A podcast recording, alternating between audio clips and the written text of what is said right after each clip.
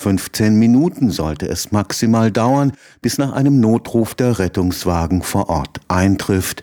Besser wäre sogar eine Frist von nur 10 Minuten. In einer Mehrheit der Gemeinden im Südwesten ist das leider selten der Fall. Eine Ursache ist die zunehmende Zahl der Einsätze, aber auch die Schließung vieler kleinerer Krankenhäuser und die räumliche Einteilung der Einsatzbereiche sind Teil des Problems. Im Juni hat das Innenministerium Baden-Württemberg ein Forschungsprojekt auf den Weg gebracht, das Abhilfe schaffen soll. Am Healthcare Lab des Karlsruher Instituts für Technologie entsteht eine Computersimulation der Dienste aller 34 Rettungsleitstellen des Landes. Ziel ist eine Optimierung des Rettungsdienstes durch moderne Planungselemente der Logistik.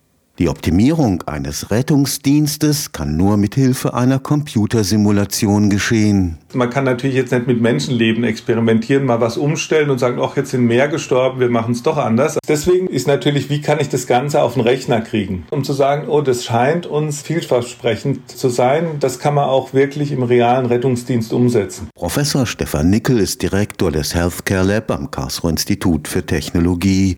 Mit Daten der Rettungsleitstelle Karlsruhe wurden dort bereits erste Analysen durchgeführt. Und haben da dann versucht, in der Simulation diese Rettungsdienstfahrten nachzubilden. Also, dass wir sagen können, okay, wir wollen jetzt wissen, was war am 7. Juli 2019 und gucken uns die historischen Daten an und lassen aber auch unsere Simulation nochmal den Rettungsdienst äh, durchführen. Und dann gucken wir, wie weit die übereinstimmen. Und das klappt sehr gut. Braucht der Rettungswagen länger als 15 Minuten zum Einsatz? Einsatzort kann es etwa daran liegen, dass es bei der zuständigen Leitstelle zu wenige Fahrzeuge gibt. Zum Beispiel um Karlsruhe rum hat man immer dieses Problem mit den Autobahnunfällen. Wenn dann zwei, drei Autos ineinander fahren, hat man sofort eine hohe Anzahl von schwer verletzten Personen. Und wie reagiert man darauf? Stimmt das? Auch die Entscheidung, in welches Krankenhaus der Patient verbracht wird, ist wichtig. Da haben wir auch gemerkt, dass manchmal vielleicht die Rettungsdienstbereiche nicht so gut zugeschnitten sind, dass sie zu den Krankenhäusern passen, die dann die Patienten versorgen können. Nicht in allen Fällen ist Geschwindigkeit die kritische Größe. Bei der Fußball-EM, dieser dänische Spieler, der ja so einen Herzstillstand erlitten hatte, bei solchen Sachen, also einem Schlaganfall, Herzstillstand oder so, da geht es extrem nur um Zeit. Da ist eigentlich auch egal, wer was macht, da kann auch ein Ersthelfer total viel machen. Hauptsache, man macht schnell was. In anderen Fällen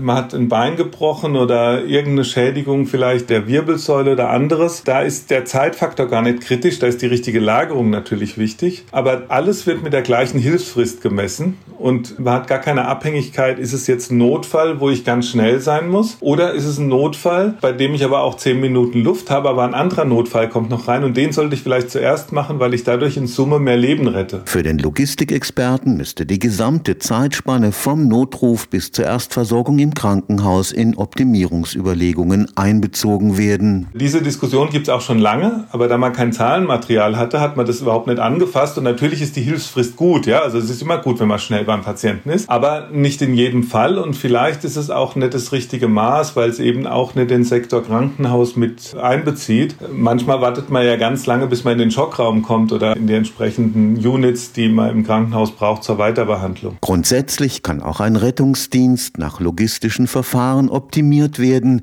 wie sie auch für einen Paketdienst oder die Steuerung komplexer Produktionsprozesse gelten. Das Tolle ist ja da, dass sozusagen die Belohnung nicht eine höhere Rendite oder Ersparnis von Kosten ist, sondern tatsächlich, dass man sagen kann, wir haben mehr Menschen gerettet. Das ist ja eigentlich toll, ja. Aber angucken tun wir uns das genauso wie jeden anderen logistischen Prozess auch. Der soll halt nach irgendwelchen Qualitätsstandards möglichst gut und sicher und ruhig ablaufen. Das ist eigentlich das, was man in der Logistik immer will, dass alles ganz friedlich läuft, auch wenn es was sehr chaotisches und sehr notfallorientiertes ist. Im nächsten Jahr werden erste Ergebnisse vorliegen. Stefan Fuchs, Karlsruher Institut für Technologie.